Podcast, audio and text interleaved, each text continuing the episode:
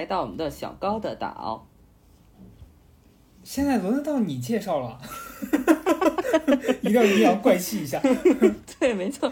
哎，这个主权问题有这么的重要吗？不重要。我其实没有了，其实其实我我已经怎么七期都在聊这个事情啊？真的，你绝对是在意。不要聊，Let it go，你是你自己提的。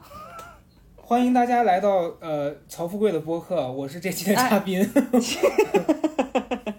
啊，那我们今天的话，就是也看到，哎哎。别的不说啊，但是第有一个得必须得提提前说，别管是谁的岛，你说是不是？我一来，咱们一路七七上榜吧。是是是，我必须说，真的是你来了之后七七上。以前我也上，但是没有这么频繁，所以在这儿我必须叫您一声。打钱吧，不用不用不用不用，吞肚子里打钱就行。而且我酝酿半天，我根本不知道要叫啥，我憋不出个好屁来。没有好词，我知道。哎呀，今天我们这个话题也是我来找到的啊，但是那个老高给总结了一下。嗯，好，今天这个话题呢，我们也是我们这个曹老师亲情提供的，主要是他对这个话题有太多的苦水，血泪想要吐了。对，没错。今天聊什么呢？今天聊的这个话题，简单来说就是行业画饼，让人真的非常的无语。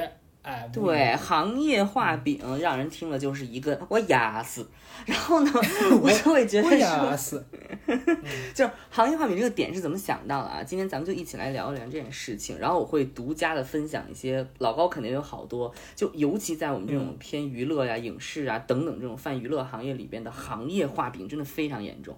然后我看到咱们好多朋友就是比较偏年轻，然后我就发现说，哎，绝对平常生活当中就会遇到这种问题。我是觉得你，你让我现在回想，就不管是职场也好，还是我前两年干的这个所谓的台前的工作啊，画饼好像是人家那些资本家或者是老板，就他不给你这个东西，他浑身难受，他非常难受，难受。对，这集的新词汇难受。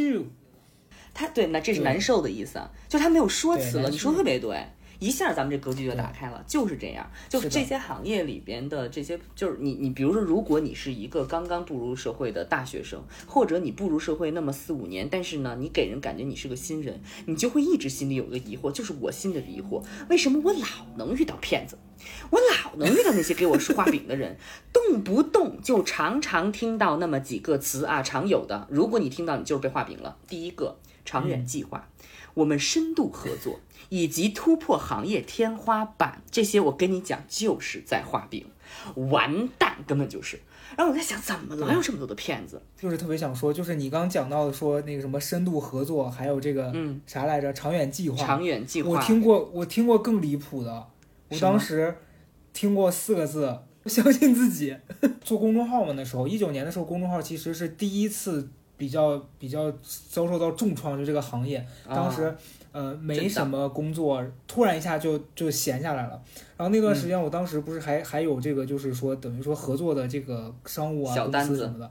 对，对我就很着急，我就跑去找当时我们那个负责人，我就问他，我说我这该怎么办呀？我觉得现在这个问题是我个人可能没法解决不了的，需要对需要你帮我提供一些帮助。然后他就拉着我在一个办公室里面跟我说，你要相信自己。我。什么？不是他拉着你的手是说高嘉诚，你要相信自己。然后这个时候字幕出了一个括号，你会凉。我哑死。你要相信自己。你要相信自己可以凉啊！不要再努力了，后面这词就全都省略。他当时跟我说完，我就知道这事儿肯定黄了。就是他其实就是这话，相当于医生跟你说想吃点啥吃点啥吧。所以这事儿，如果你信了，人家就属于画饼了；你要没信，你就相当于听懂了。你要先跟大家介绍一下你是什么行业的。嗯，我是这个影视行业的啊，传统影视行业的，比如你看的剧啊、电影啊，这都是我原来参与的。然后现在逐渐的，就退出了这个恶臭的行业啊，实在是不行，饼太多了，撑的人难受。我我觉得我体重飙升跟这个很有关系。然后老高刚才问我说啊，这是我的行业啊。再有一个，他说我什么时候开始意识到自己有饼的？我从大学毕业，你想一六年大学毕业，然后我就算是加入了这个行业了，大军嘛。那一年还有泡沫，然后当时是做这个网大，我就特别有幸，两个。个网大写了之后被买了，买了之后又拍了，特顺。当时没人给我画饼，直接给我数钱。但后来这个行业一旦完了，哎，开始紧缩了，缩口了，然后片子越来越少，导演越来越少，投资人也越来越少的时候呢，开始了这些骗子全来了，然后就给我说了很多。我第一次觉得说，哦，是不是在给我画饼这件事，我印象特别深刻。就是我当时为了做一个项目，专门给自己和朋友注册了一个工作室，然后这个工作室整个注册下来，我又搭钱又搭时间又搭心力，然后整个过程是竹篮打水一场空。然后这玩意儿为什么会注册下来？就跟那个制片人啊，我们真的就是祝这位制片人长命百岁啊，就是说，我就是祝他一个长命百岁，全家平安。他当时啊，这个项目明明已经快黄了。就不告诉我，就不跟我说，一直在跟我说，说我们公司特别有实力，我们公司做过啊，做过好几个大项目，那大项目说出来，周冬雨都是大大瞪眼。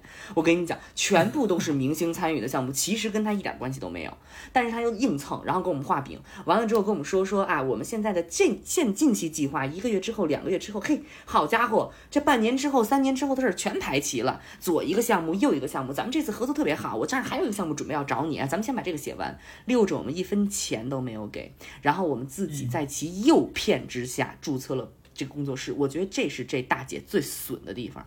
如果你告诉我不行就不行了，我可以等。但她跟我说不是不行，是因为现在你没有一个工作室。我花了半年、两个月的时间去注册了工作室，后来又跟我说还是不行，就提出越来越多的要求。然后我整个那是我人生当中这个职业生涯里真的吃的最撑的一次。我把基本上全流程的饼全吃了一遍，从这个项目到公司的深度合作，到这个项目要做成爆款，要去告说给这个平。台眼前一亮的感觉，包括要哎，简直把我吹成了个人企业家了。我真的是谢谢，我真的是我压死。我就当时我觉得这个行业完蛋了啊，我气的要死。我跟你讲，我跟你说，我觉得好像影视行业确实，你知道为什么中国影视行业？现在变成这个样子，真的是因为很多人认为没有人有人说，哎，做过一个调查，说你觉得这个行业里边缺好的什么？好制片、好导演、好的平台、好的演员？错，就是缺什么呢？好人啊，就是对，我也想说。前一段时间有一个有一个很烂的剧，我就可以直呼其名，就是。好像是芒果还是哪个我忘了，可能不是芒果啊，就是那个剧叫什么《仙奇小姐》什么许愿了，就它是改编自《家有仙妻》的，你知道吧？很多年前那个很有名的这个剧。明白。然后当时我这个朋友他就是在里面做呃某一个工作，然后我就我具体不给他惹麻烦，就不说他具体是干什么的，但他就是工作人员之一，他就跟我说他这个整个过程让他非常崩溃，反正。当时这个东西在做完之后，马上就要开播之前，还请他们可能看了这个样片吧。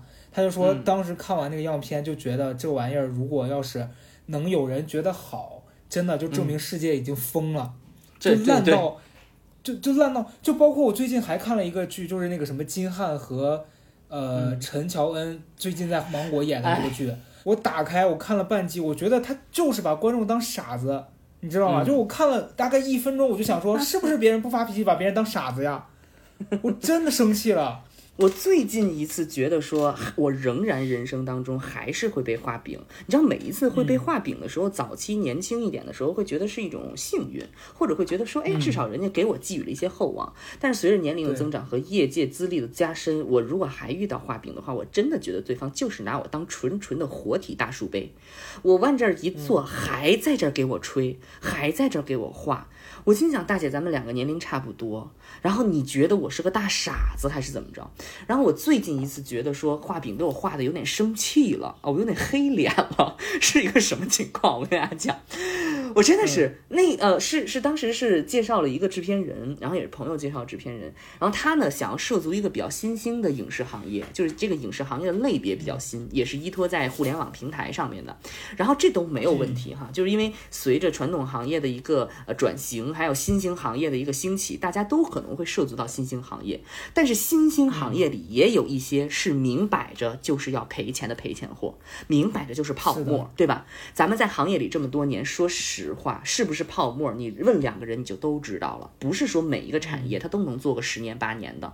然后我心想呢，咱们如果现在做这个行业，做这个产业这个门类，咱们心里就是揣着糊涂装明，揣揣着明白装糊涂，一就是大家都心知肚明，就是挣一批热钱，就别骗自己人了。哎，结果我掏心掏肺的说了半天好多方案，他坐在这儿跟我说，哎呀，我觉得你这些方案呀。嗯，构思上不够精巧，而 level 呢也有一点不够高。我说哦，我就我就我嗅到饼的味道了。我说就就那个葱花的味儿已经飘过来了。我说那么 请您说您想要一个什么样的 level？他说我们这个呢还是希望能够突破一下行业天花板。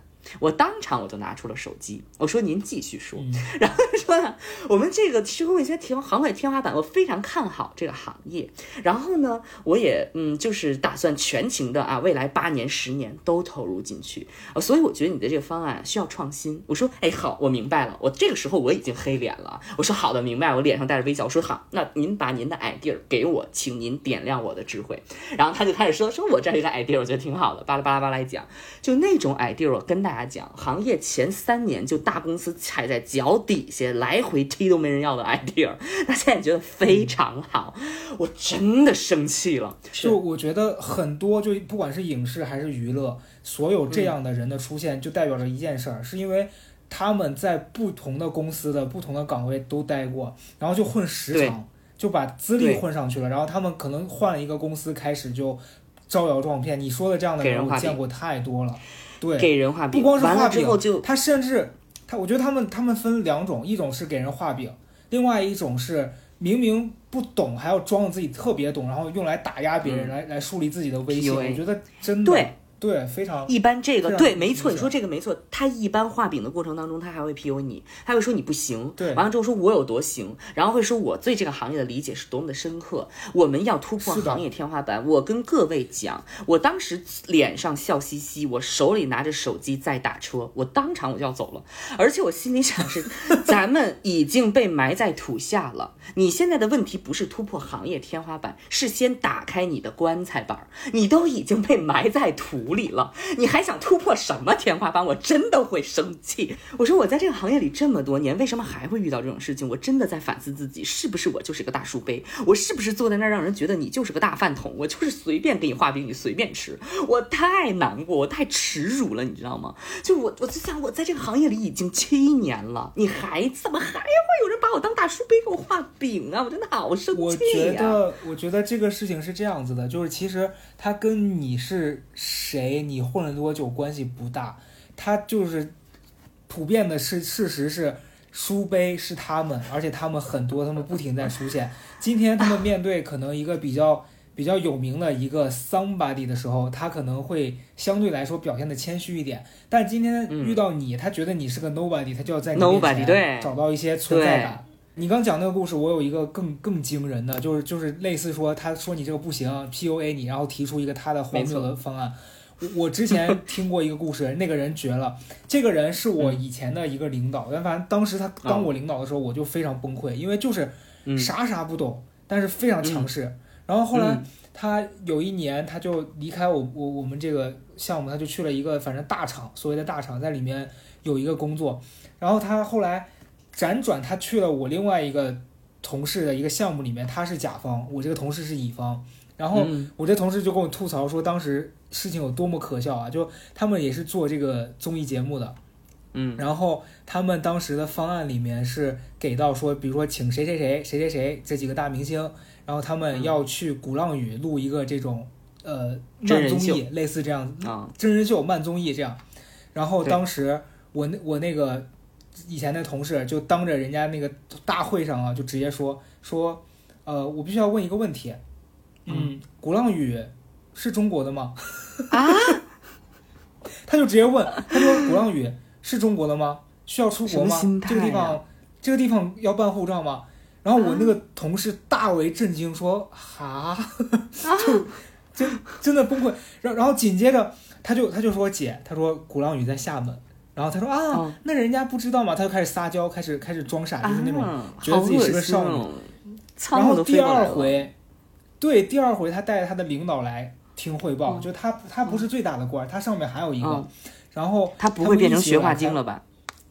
我告诉你太吓人了。他们第二回他们在开开会，又在聊这个节目的下一轮的方案嘛，就在就在讲，也是跟你刚那个套路是一样的，先 diss 了人家的方案，说你们这个哪哪哪不不对，说你们这个做做综艺你们这样子的路子是绝对不行的，不对。嗯，然后他的领导就提出了一个惊为天人的方案，他说：“我告诉你，他说在我看来，《康熙来了》这样子的节目，它就是一个真人秀。”然后我那个同同事说：“哈，说那不是访谈节目吗？”全场异口同声的说：“我哑死。”对，所有人说：“耶，我哑死，我我纯纯哑死。”然后他那个领导提出了一个更惊人的话，他说。我觉得咱们现在国内就是缺乏什么东西呢？就是你知道为什么国内综艺现在不行，就是因为我们没有给明星写剧本。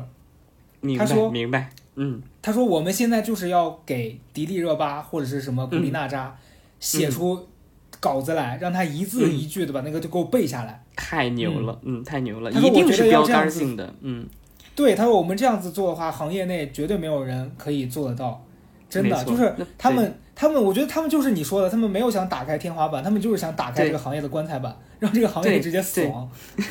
我不这种行，我跟你讲，这种项目后来我遇到很多，就是给我在这个会议桌上画饼，然后先 diss 我们，然后说一个惊为天人，像你说的这种啊，就是完全那后脚跟的后脚村都想不出来这种这种点子，有点像那个陈年矮地儿。我就是面带微笑，然后并且频频点头，连连称奇，而且我一定会鼓励他，我一定会眼神坚定的告诉他，这个 idea 太好了，你一定要做，不管咱们能。不能合作成张总？这个项目您一定得坚持下去，我相信 他能够打破行业天花板。你必须得告诉他这样。我心里想是，你不做你都不是人。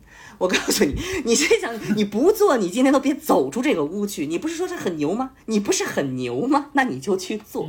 我现在我现在心里想的就是这样的。哎，我真的觉得在这个行业里面就被画饼。然后你刚才说的这些，我还遇到过一个，也是做真人秀，气宇轩昂，也是对我跟大家讲，这种人有个什么特点，都是大厂背书、大企业出来的。你不要听他什么大企业、互联网企业，你通通都不要听，你也不要听他的职位啊，你就看他的姿态。我就是这种人，越是。什么都不懂，越是在大厂里混过几年的，然后年龄也已经堆上去了，可能很有可能就是大裁员给裁下来的，然后摇身一变就变成了社会精英了，坐在这些年轻人的面前就给我们侃侃而谈。那个制片人跟我说啊，旁边他特别好笑，然后制片人自己见我啊，就是在一个就是那个。和生汇的星巴克吧，好像是跟我要谈十几个亿的项目啊，在和生汇的星巴克，哇，十几个亿是是人民币还是冥币啊？我的天哪，人民币，人民币，人民币，不是你这样，哎，我跟大家讲，如果你要是在北京的话，我上海我不知道啊，如果你在北京的话，想要去吃饼，你就随便打开一个就是这种什么呃和生汇啊和朝阳大悦城啊星巴克，你就往里去吧，整个屋子里项目加起来能超过一千亿，对，能超过一千亿这些项目，完了之后呢，这个这个这个这个大饼师呢，跟我说啊。我们这项目十多亿啊，有明星加上，哎，他说呀，对呀，我是从哪里来的？最好笑的是，他自己还有一个助理。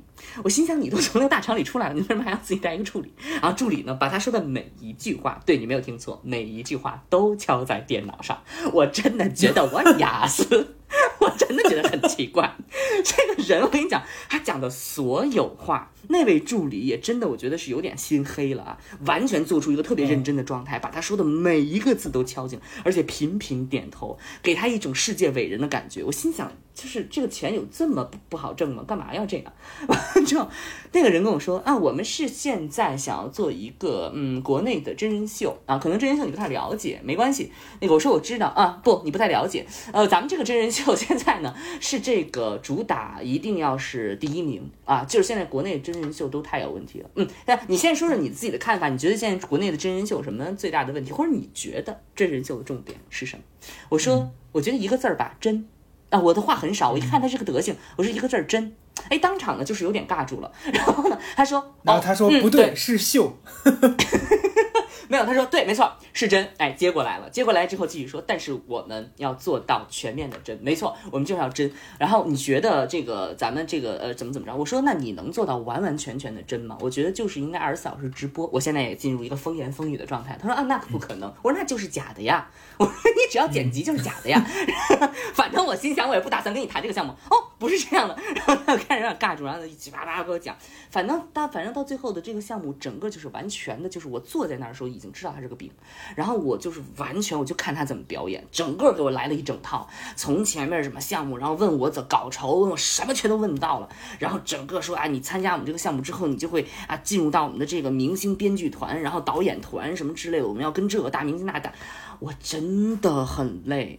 然后这个也是一个画饼的过程，所以就是说，这些人他们都会依靠一个大的背景，然后觉得你是没有资历的，然后他会给你输出一大堆这些东西。但是我是真的，为什么今天想要聊这个事情，就是我想知道这些人心里在想什么。其实我一直在困惑我自己，我在想我自己，如果到了可能那个年纪，或者到那个时候，我真的也会变成这样吗？我特别担心我自己。然后，因为他们所说的那些话，咱们都会说。但是我会选择，我觉得说到那个时候，我绝对不会这样去讲。可是我又在想说，这难道是我的问题吗？就是包括我平常的时候，所以我觉得在生活当中或行业里边，给别人画饼这个行为，我往往是被动接受的。然后我想要给别人讲的时候，我又觉得我我又说不出来那个。我不知道你有没有什么情况。根据你刚才讲的东西，我简单的聊一聊我的感觉吧。就是我前几年因为也见过一些这种。所谓的喜欢给别人画饼的出来谈谈生意谈项目，因为其实我的工作一开始我是不需要跟直接跟这样的人去对接的，嗯，就我们原来做这种什么商业单子啊，就就是有具体的项目，我们具体合作，他跟我画饼，我是没有必要去听这个的。但后来中间几年，我不是就是刚跟你讲说让我相信自己之后嘛，相信自己之后，我就试着出去打开这个渠道这个圈子，就试着逼自己跨出一步去跟别人搜索。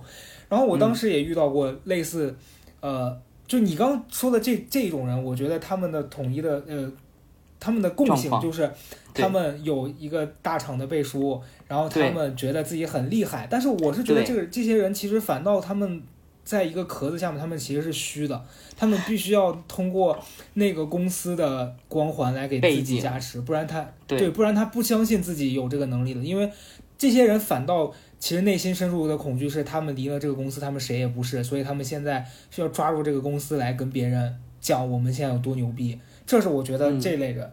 我当时遇到的是第二类，就是是在这种人基础之下的，是他在一个大厂里面，但是他现在通过这个大厂他获得到的资源，他觉得自己已经不满足了，他就很想出来创业，单干，然后他就对。这种才可怕吧！出来跟你说一堆，他就觉得说哦，我曾经在那个地方，我合作过很多很厉害的项目，但都是因为我我在里面，我觉得现在他局限住我了，我要迈出下一步，干出一番更广阔的天地。我的妈呀，这种人才可怕，好吧？哎呦，当时我跟你讲，好多人，这事儿可精彩了。当时我当时他约我，有一天这个朋友他跟我发微信，他原话是说我最近。呃，有一点心情不好，想约你和我几个朋友认识认识，你们也你们也彼此之间搭一个线嘛。他的话术是这样子的。天哪！然后当时约我在国贸的蓝蛙，我们就坐在那个露台上面吃饭。这个时候呢，他的几个朋友，呃，他叫加我，呃，叫上我，还有另外大概两个经纪人，还有一个是时尚杂志的一个编辑，就是我们不同行业的。两个那两个经纪人是我见过最正常的人，就两个姑娘，就带带一个反正某当红艺人，然后那两个女孩反倒还比较正常，然后那个时时装编辑我真的想射杀他，我一点不夸张，我看见他第一眼，我真的我当时内心就是我哑死，就是完全的被编辑住，他就是完全是一个什么形象呢？就是那种大家在你知道很多国产剧里面不是特别刻板印象，就做时装都是那种娘娘腔。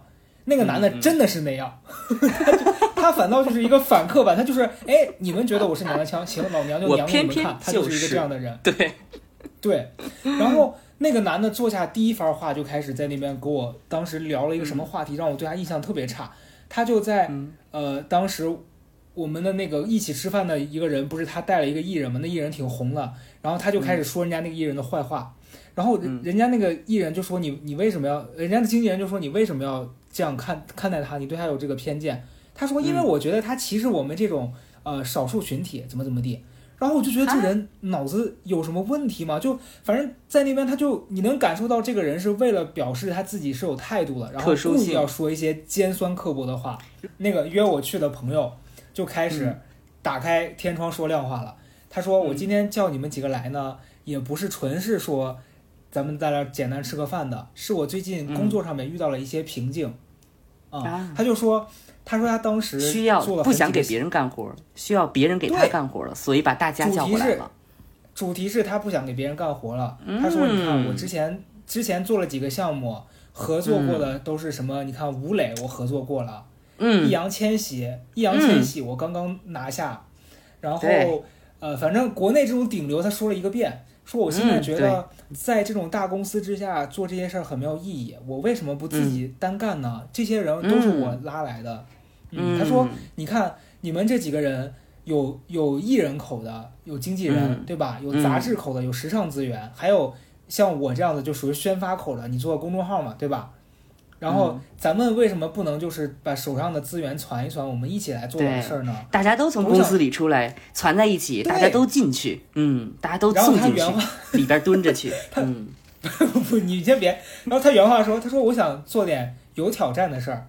然后当时。”他说完之后，我们几个语塞了，就说啊。然后这个时候，我就是说一个灵机一动，我说我说我说亲爱的，我说我理解你想做有挑战的事儿，但是既然想挑战，咱们就不如来点大的，对吧？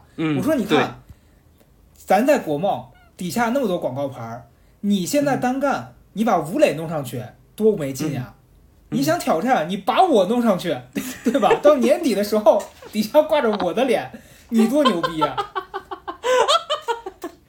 然后我说完之后，那个女的就愣了一下，说：“你在开玩笑是吧？”我说：“没有呀，我认真的呀。”对呀，搞票大的呀，搞票大当然搞红自己啊。你要挑战呀，我给你啊。对呀，对呀，对呀。然后，然后那女孩就语塞了。反正从那之后，他再也没有邀请过我了。骗子最怕的就是疯子，我跟你讲，就是这么回事儿。你说太对了，骗子最怕的疯。我跟你讲，你刚才说的这个就是大厂出来然后创业，我也有个特别深刻的经历。我真的是最近，哎，我那一次我也特别不舒服。我，你知道我为什么要说这个画饼这件事情？每一次被画饼，我真的会有一种耻辱感。我也不知道这个心理是从哪里来的，不知道在座的各位听众们有没有这种感觉啊？就是我会觉得我自己特别好被欺负，好被骗。我在别人眼里 nobody 没有价值，可以随便的给我画饼，把我当成大傻子，许诺我任何不是切实际的事情，好像一个假设设定，我都会接受。有一个学姐大学的时候还挺好的，然后后来想要创业，其实我也很支持，我心态上特别支持。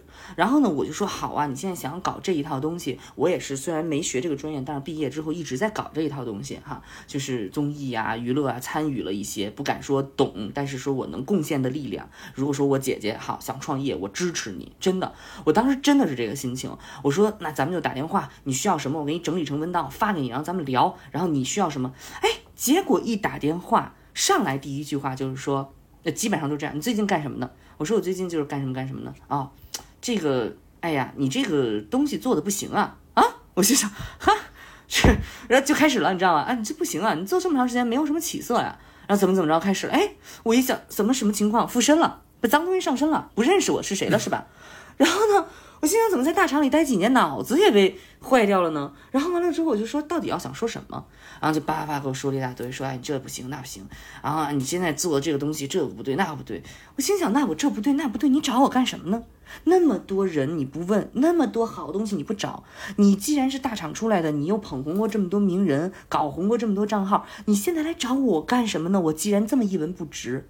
其实我就心里这个不不舒服、难过的意思，就是说我每一次跟别人交流，我每一次跟别人谈项目也好，谈合作也好，我的心里真的是我愿意帮助你，我觉得你愿意拉着我或者带着我帮着我，这都是一种平等的关系。你不要给我上来又打击我，然后又给我画饼，我觉得这种心情会让我特别糟糕，然后我一下就是真的一落千丈。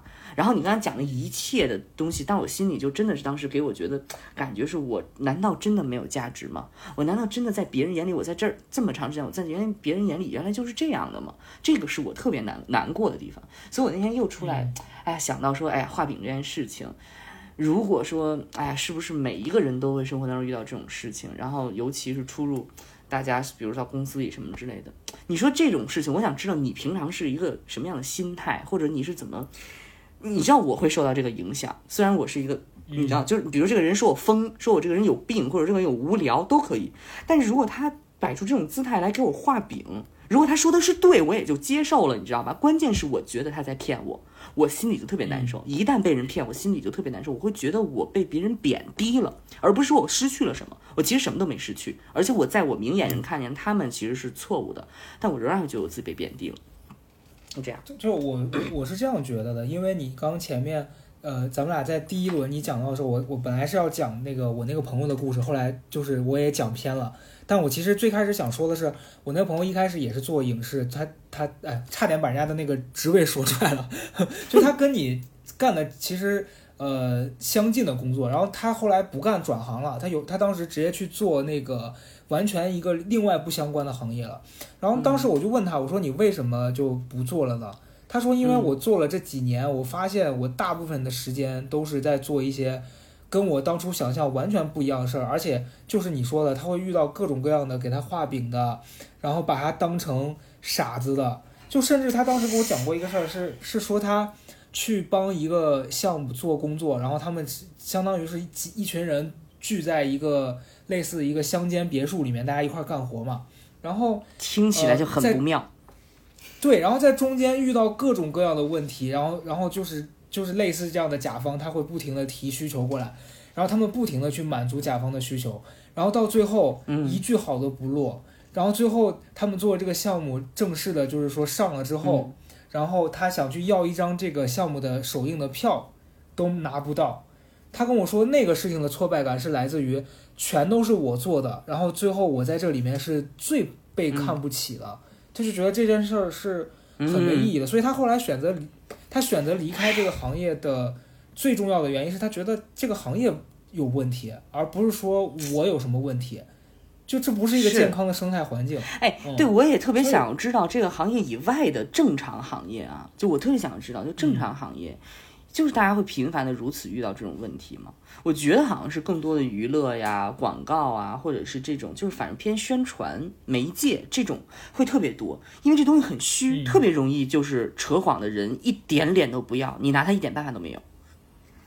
嗯，我是觉得，呃，影视也好，娱乐也好，因为这这两个行业离得比较近，包括我做这个公众号，像这种宣传、这种宣宣传类的，它。整个这一个圈子起来，他会遇频繁的遇到这几类人的原因，首先是第一个是，呃，首先是因为人很多，我觉得就人一多，这个环境就会比较杂乱，然后很多懂的人他在高处，所以他们一般也会借自己的身份屏蔽掉很多这种很乱的人。然后他们会直接找到他们需要的人，他们就不会，嗯，可能我觉得你的问题是，他们不认识你的人，也也不清楚你的能力是什么样的。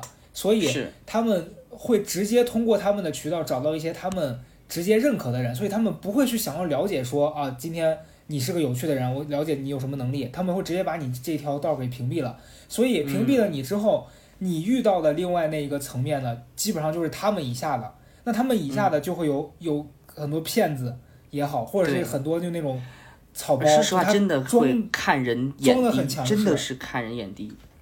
对，所以你你遇到这样的人，你就很无力啊，因为你你你的生你的这个就是怎么讲，你的整个生命生杀大权全被他握在手里，就就很痛苦。没错，所以后来你知道我遇到这种情况的话，我就跳出来。我就直接跟他 say bye，然后最开始我还会跟他们鏖战，我还会跟他沟通，我还会在想说，我到底怎么才能说服你不要再打压我，不要再给我画饼，请你把我当正常人来看待，你就跟我一打一的实话实说。后来我放弃了，然后我觉得这些人，哎，就是呃自生自灭吧，你们就是规制在一起啊，你们就是四个人凑一桌麻将，大家都在那胡说八道就行了。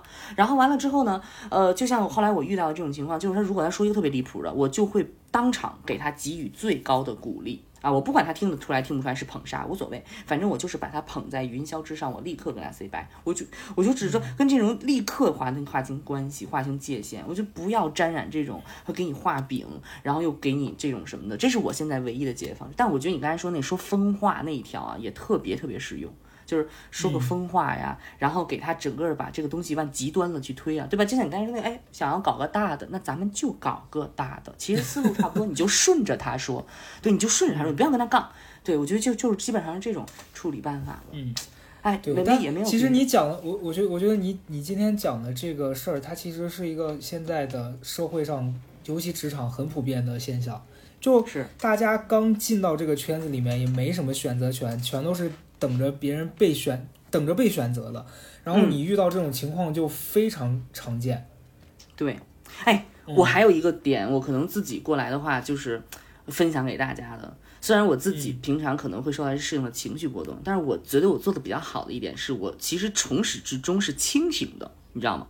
就是我虽然可能心里会觉得难过或者难受，但是这个恰恰是因为我清醒。然后我跟你说一个我觉得特别 有意思的事情，就是某一个项目吧，然后有一个项目就是简而言之吧，那个项目负责人就跟大家说，我们这个项目啊，他要他需要这个呃破亿啊，他就是这个。呃，这个这个营营就是销营业，就是收入要破亿，就整个票房啊破亿。然后后来呢，我我就是在那听着。但后来很长时间之后呢，我根本就没有把这件事当事，大家所有人都把这件事情当一件事情，说啊一定要努力让它破亿这个东西。后来我们都离开了那个项目之后呢，我们再聚首。然后当时有一个朋友说，哎呀。这个这个当时这个项目真难做，哎呀，想要破亿太难了太难了，还是咱们这个呃这这个这个领导这个这个咱们的 leader 啊特别的有这个志向。我说你疯了吧？我说你你真的信啊？然后他说啊，为啥？什么意思啊？他说大大恍然。我说你去算一算，你就知道了。他所说的这个数字啊，无异于登天。我就给他算了一下，整个这个他要想得到这样的一个营业额，他想要得到这样的一个收入的话，就相当于全中国每个人都得看一遍。你知道就多很夸张。然后然后呢，我这我这个朋友说，哦对哦。我说怎么你没有算过吗？我说你是在耍我吧？我说你是在装糊涂对吧？说没有没有。我说我完全当时想都没想就信了。我说啊。我说你比他还可怕，然后我心想说哦，原来说有一些骗子天天每天在画饼，也不是说把我当成傻子，是真的会有人信，所以我才想说，无论是你怎么样，你也一定要清醒。每个人给你画的东西，你一定要就是觉得这就离谱，或者你觉得有一点压力，这一种心情的话，你就是想啊，第一时间不要想是自己的问题，你就先想一想他说那个东西到底靠不靠谱，那个压力是到底来自于说你真的能力不足，还是说他真格这时候放了一个大配。我觉得就是这种的话，给它分分清楚，嗯，就是这样，保持清醒。对，你知道，我我觉得，我觉得，其实我今天听到这个话题，我当时想分享我自己的经验，因为我我最近这段时间的感悟，我就得先举一个你的例子。你比如说，咱俩一起做播客这件事儿，因为播客其实算是这几年才比较起来的这样一个新的途径嘛。对，然后我我前两天我就在想，我说大家。对我的看法和对你的看法，因为其实，呃，举个例子，就拿咱们俩，其实咱们俩当成不同的两个产品来说，可能，嗯，以前我自己的特色，我在公众号的那个渠道的时候，用打的那个主打的功能是说，它就是一个让人爽的，它就是 这话听起来好怪啊，就我当时是是是靠，当时靠毒舌嘛，对，不是不是，别乱说，给我一会儿给我那个啥禁了，我当时。主打是什么毒舌这种的，那大家可能因为爽就觉得啊，你看你写这种东西很痛快，所以大家喜欢你。那随着我自己的改变，我变成了一个我觉得我陪伴别人、治愈别人，我是很舒服的。而且现在这个环境下，我我自己不想要散发那么多的负面能量给别人，我觉得这事儿是我的刚需，对吧？嗯。但是你就是一个在这个环境下，你自己还是愿意表达的很鲜活，然后很愿意讲一些让大家很开心，你自己也爽的话。那就是我们俩的功能不同，那满足到不同这个需求的人就 OK 了。但是，你你拿这个在职场环境来说，有一类人，他可能是那种他特别能适应你刚刚讲到的那几种状况，就他遇到那种画饼的人，他也能迅速的、迅速的融入他们，成为他们，甚至让那些人都很信服他。但我们可能不是那样子的人。那好可怕！我觉得，我觉得我刚入职场的时候，我当时有一个很大的困惑是，我真的不知道我要怎么努力才能被别人看到，因为 一开始我也只是一个普通的小员工嘛。然后那时候我我自己最大的困惑是，我知道我现在做的这事儿我没有那么喜欢，但我又不知道我能怎么样做到我喜欢的事情，然后我又很怕你，你想我后来。包括我那几年在在米味，我已经跟马老师这些人打上了这个就是照面儿，大家能嗯一块儿，甚至有了联系方式，但我从来不敢去主动去什么跟他问好，嗯跟他去什么所谓的搞好关系，甚至特别可笑。有一年，我记得我回家过年，我爸特别好笑，我爸说，呃，你跟这马老师什么的，你要维护关系。啊，嗯你给他什么嗯那个咱们家有老家带来的红枣，你可以给他带点回去。我说你在干什么？我带点红枣去跟他搜索，也太好笑了。就可能有些人他很适合走那条路，但我我觉得我我后来红枣是吧？不管别人觉得我聪明，呃，不就别人觉得我不聪明，有了那么一条可能所谓的捷径，我没走也好，我现在这样子才是我最舒服的状态，我也没觉得我这样子有多不好。对，是，如果现在大家有你那样的困惑，觉得说那个环境就是一个很污糟，我也没法加入，那我能怎么办？我觉得你就做好你自己分内的事儿，虽然可能一时半会儿你没法达到你想到那个高度，但至少你不会恶心。嗯嗯，你说嗯对，哎，对，我觉得你说的对，所以刚才我就说嘛，我说我在想，我说我到了那个时段，我到了某种阶段，我会不会也在那鬼话连篇？你知道画饼这件事情，我告诉我自己一定不要去做。不论是画给自己还是画给别人，因为这种它实际上本身叫谎言嘛，对吧？本身就是职场上或者是市场上的谎言。其实这种东西啊，你骗得了别人，他你的前一关是得骗自己，你骗着骗着自己就信了，那就真的完了，你就真的就是一个说变成了一个书背。你就是我，而且我当时我觉得说，好多人给自己的这种画饼，给别人的画饼，说时间长还真的信了。然后我就在想说，啊，天啊，不要这样。然后你刚才说的那些，比如说变成别人的样子，融入他人，包括比如说可能联合着，明明知道这件事情不存在，对吧？自己摇身一变，多年媳妇儿熬成婆，对了，新人也开始说这些有的没的，然后在职场上给别人，无论是打这种无效鸡血，还是灌输一些有毒的毒鸡汤，呃，包括画去画这种饼什么之类的，这这整个这个 PUA 这一套，我觉得这些人我不予评价，但我真的确实也说我自己做不到，然后我也会觉得。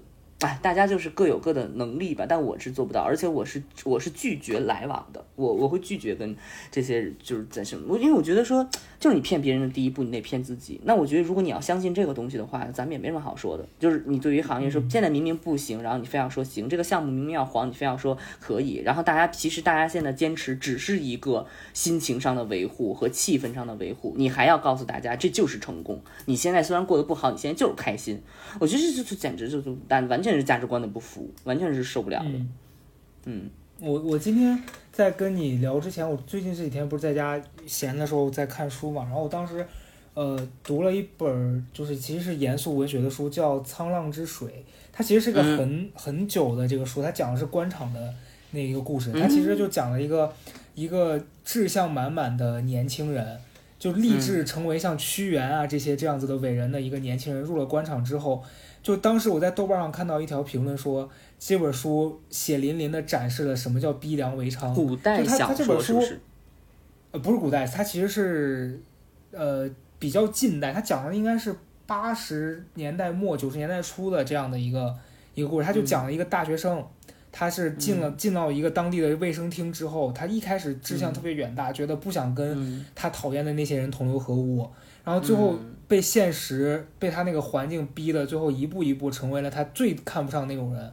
就嗯我今天读到那个书的最后一页的时候，他讲，因为他当时最开始给了他志向的一个很重要的精神支柱，是他爸爸去世的时候，他嗯拿到了一本他爸爸留下来的书，然后那书里面有很多伟人的那个照片，还有那个伟人的名言，然后他嗯一直留着那本书，觉得那是他爸留给他的精神支柱。然后这本书的嗯。结尾，我觉得最妙的地方就是他去给他爸爸上坟了，然后他拿出嗯。那本书，把把那本书嗯。烧掉了。我没有觉得难受或者觉得很震撼，我是觉得这个事儿太现实了，就太多人都是这样子，就是原来可能在一个环境里面他特别嗤之以鼻，他后来因为各种的不得已，然后嗯。去做了一些自己可能不愿意做的事儿，包括我觉得我我前几年有一小个阶段，我的状态也很让我自己很难受，就是呃。做公众号的时候，它这个行业不是下滑了吗？那你前几年你你行业兴旺的时候，你当然有很多选择权，你你嗯可以去选择你想接的工作，你也可以就是挑活。但后来嗯整个行业下沉，你你为了生存，你可能去得去接一些你不想接的工作。然后那段时间，呃，收到很多声音是说，你怎么现在接这种活这么 low？你怎么现在这样了？我取关了。然后那那个阶段，我我受到的比较重创的是，我觉得我到底变成了自己不喜欢的人。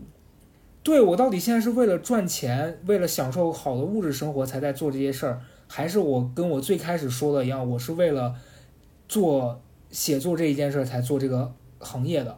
就当时是很扭曲的。我懂。反倒是现在最近这个阶段，因为前段时间不是还我还给你发了那个私信嘛，就有人问我说：“你你现在又不上节目，然后又不写公众号，你为什么？你凭什么住这么大的房子？”对，当时搞了房地产呀，宝贝。你混不下去换行业嘛？别房配，少房配。反倒因为现在这个行业彻底，我觉得凉的差不多了的时候，你什么也不怕了。你不不觉得这个东西你就做你自己想做的事情。没错，就反倒现在是最近这段时间，那些所谓的来找我的，我不想接的，我就告诉他我不我不想做，彻底就是失去了之前那个会觉得说啊。我为了生存，我要赚点钱，我就什么都做。现在真的你这 level 不愿意那样了。你这个 level 一下就提高了，一下把咱们今天这个主题都提高了。这个 level 一下提高了，叫什么？死心的人不会上当。就是我现在已经 心如死灰，我没有需求，你随便给我画饼，我根本不信。我觉得哎，一下就高了，没错。务实就是得务实，你现在做的什么事情就是得务实。但你比如说你现在刚才说的问题，是因为这个环境可能它是经过了一些变化或者一个转型。原来可能哎，叫咱们所说的啊，罗这个潮水在的时候，谁裸泳你不知道，潮水退去，裸泳的人一下子暴露出来了。那些还愿意哎假装自己穿皇帝新衣的人，你就让他在那儿去现啊，转着圈的现。咱们就是说。对，咱们就是说已经不报，原来就是哎，百目障障这百叶障目是吧？花花世界你看不清楚，别人跟你说这什么那，这都有可能是真的。但有一天你会发现，随着这个环境的变化，有些东西它已经结束了。我根本我就放弃这个幻想了，我变得务实了。你呀，你画饼你骗不了我了，就是这么回事儿。我们现在都是吃草了，我们现在就晒晒太阳，对吧？我们就是植物晒晒太阳，我们是植物人，我们不吃饼了。你爱画给谁画给谁，就是这么回事儿。我觉得这个境界就非常的高。我觉得，我觉得还有一点是，他们之所以来给你画饼，也是欺负你对这个行业了解的不够期待。就他们对对，一个是你你有期待，一个是他们觉得在当下，他你看到的他就是你能了解到的最高的这个层面了，所以他才敢在你面前说这些话。就他们肯定是这样认为的。真的是对，就是这样。所以就是，如果说平常平常我就我这一点只能是，我觉得我在这一点上没有办法给大家特别明确知道，因为我自己现在仍然是面对这种事情，我觉得心里很恶心。但是我就觉得说，我们一个是保持清醒，再有一个就是放弃幻想，还有一个特别重要，你刚才无意当中点出来的，就是我们得要知道更多。我们要知道更多关于这个行业，关于这个职位，关于这个公司，我们知道的更多信息就是一种平等的权利的前提。然后我们掌握更多信息，你不要在这搞，你不要在这骗我，给我上上什么上什么价值观，突破什么天花板？咱们整个住的是一个敞篷公寓，你上什么天花板？没有这件事儿，我们完全了解。所以我觉得就信息上了解，然后自己心理上做好准备。嗯，对。而且我其实还想分享一个就是小故事，就是这这件事儿其实对我来说，我我是前几年我特别感谢的。我记得我大学刚毕业的时候，当时。呃，找工作嘛，其实是一个饥不择食的状态。然后那个时候，我就是完全是听人家说什么工资高，我就想去干什么，也完全不管自己喜欢什么，因为当时对自己没有认知，也不自信。然后那时候就觉得说，我赚钱先把钱赚了再说啊，就没有马云那个那个那个能力，还把自己想成马云，说哎，咱先把物质物质基础打坚实了，再去追求梦想，跟王菲唱歌啊。然后当时，当时。我记得我毕业，我不是去面试那个优衣库嘛？当时他们招管培，然后我觉得那个东西赚钱很多，然后没面上。然后其实当时我在中面的时候，我当时有一个学姐，那个学姐是头一年已经进入到那个公司里面，而且她是已经转正了，就当时她已经在里面是有一定有一定这个职位。然后我当时问她，我就我当时的需求是说，你能不能告诉我，我怎么样才能通过面试？我想做这个，我要赚钱。然后那个学姐听完我的话，就跟我说，她她就当问我说，你真的喜欢这个事儿吗？他说，他说首首先我要问你是你真的喜欢这个事儿吗？然后再一个是你真的觉得你能在这个里面干好吗？然后当下我我觉得他问我这个问题，我觉得这个人怎么这么装啊？我就想说你别装了，妹妹，别装了，妹妹。嗯，然后结果后来我就没面上，然后我也就没做。但其实后面几年我进了我自己喜欢的行业之后，我特别感谢他当时问我那个问题，因为我是觉得他清楚他自己进到这个行业他是喜欢的，他也觉得他自己能在这个地方，对他能在这个地方实现他自己的价值。然后他来问问你，你真的喜欢这个吗？因为他可能也觉得。我现在为了实现自己的价值，我要找到真的能够帮助到我们这个行业的人，也是很重要的。所以他来问你，他其实也是想帮自己。然后再一个是，他也希望你是能认清你自己的价值的。所以我后来很感谢他有一个这样子的人。虽然我们以后现在不联系，但是我每次想起来他，我觉得他是个很善良的人。我要说的是，其实可能很多朋友有这个困惑，就可能你刚进职场，然后你也不知道自己的位置在哪儿，你也不知道自己想干嘛。然后你会遇到曹德胜前面讲到的画饼也好，或者是我刚说到的，你其实不知道自己将来要成为什么样的人也好，你当下我觉得能做的事儿，一个是去找更多的你能够得到的人去了解这个现实的情况，然后根据这些情况对自己有一个正确的评估，啊，其次是你在这个过程当中，你肯定会做很多事儿嘛，那你在做这些事儿的过程当中，你可能对自己的能力和兴趣。都有一个全方位的了解，那你通过这些了解，你可能就能去做一个判断，说我到底适不适合在这地方继续坚持下去。就如果你干了一段时间之后，你发现，就像曹东胜前面讲的，他遇到那些都是骗子，都是他觉得画饼的人，那你这个时候，你要是有那个斗志去改变这个环境，那你就继续为这件事拼搏，也是很了不起的。那如果你觉得这事儿耽误时间，你退出，我觉得也没错，嗯。是，我觉得志同道合的，无论个人发展还是什么选择上，我自己的经历的话，我觉得比较关注我在想什么，我想要什么的那些朋友们和人是对我有益的。然后那些比较强调你你能你你能付出多少，然后你要打怎么怎么上传吧，我们那个得要同舟共济，我们要搭建整个一个像家一样团队，这些哎，我现在听了我就真的觉得头疼。我之前遇到那个就是也是啊，就是直播去带货啊，特别离谱，我特别离谱。我现基本上就是大家能找到的那个带货，说实话就。就就肯定是还可以的，但他给的钱巨低，然后其实并不是这个我我去找的他，他来问的我，然后给的钱巨低，我说啊这种情况，然后他马上就跟上了。我们要做的是长久的合作，我们要做的是长久团队的搭建啊，我们并不是着眼于现眼前的这一点小惠小恩小惠。我心想，这种这种话说就算了吧，所以。就比较过实在吧，我觉得我自己只能分享给我自己的一个经验，就是我会跟那些比较实在的人，或者是企业也好，或者是项目合作方也好去合作，然后去在这个个人发展方面去找实在的人。你真的关心我想要什么，你真的关心我能做什么，而不是说你想让我 all in。那就我来工作，我不是来赌博，我干嘛要 all in？我干嘛要把我自己整个？碾碎，全部揉在你的这个事情里边，除非你就是想要盘剥我，除非你就是想要害我，那你就做梦吧！我就想着这就大做梦吧，别别想了，我不害你就不错了。我是觉得他们之所以能画饼，还有一个原因是他们觉得这个饼的吸引力能够在此刻抓到你，就像前面讲的那个说所谓的什么啊，我们长期合作，这事儿我遇见太多了。什么过来跟你聊一次合作，然后把你价格压压低，然后就跟你说我们是要长线的，很多也是一次之后他就再也不会出现了。所以我觉得大家不要被所谓的利益给蒙蔽了双眼。就这事儿，如果当下你就觉得这钱我也没那么想挣，你就不要被他这个所谓的画饼给给骗到了。对，我说到底还是一个个人，就是你到底有多少能力。我觉得好像现在就聊过来之后哈，感觉好像是一个人在一个不平等的关系里有多么大的能力去抵抗这个关系给我们施加的压力。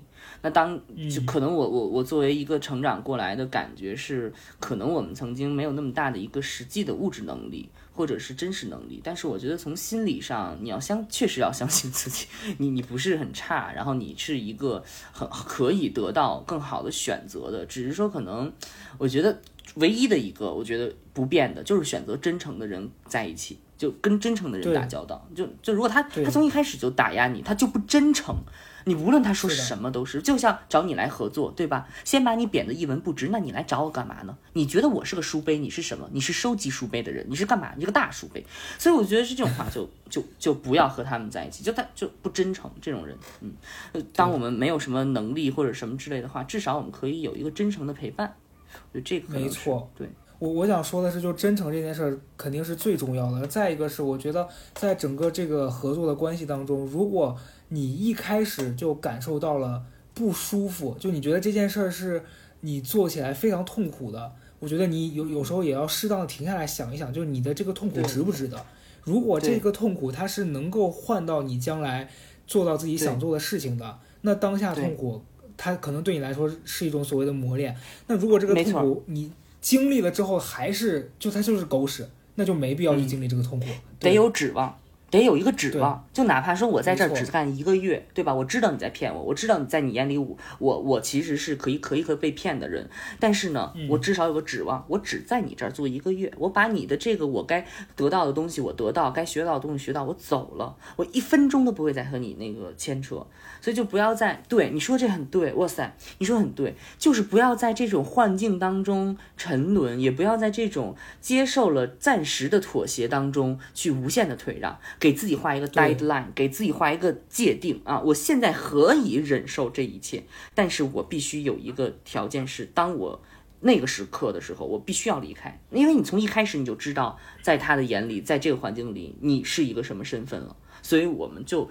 我可以接受不公正，但这是有限的。那那之后的路就是自己走。嗯，你就把今天这一期分享到你的朋友圈里去，然后你就告诉那些人，你不是个大傻子，你就让他们就你就你就打啊，他说啊好有趣，这两个大傻瓜好有趣。然后呢，大家一定要听一听，然后给他标注一个时间，让他们去听一下啊，就去骂他。然后你就让他知道说啊，其实大家都不傻，你不要给我玩这套啊。然后他如果在你的评论里面说一些有的没的尖酸刻薄呀，你就回他什么？回他我也哈死。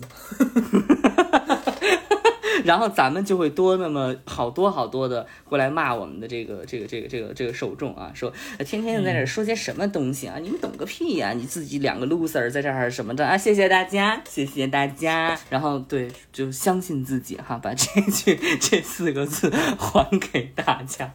对，希望大家，如果你此刻正在经历痛苦，告诉你相信自己，相信自己。哎，对，谁不是呢？嗯，你今天不唱了吗？今天不唱一九九七年吗、这就结束了。沧海变桑田，抹不去对你的思念。哎、烦死了！闭嘴了你！拜拜拜拜拜拜拜拜。我会天真浪漫的偶像剧呀，感谢真实纯。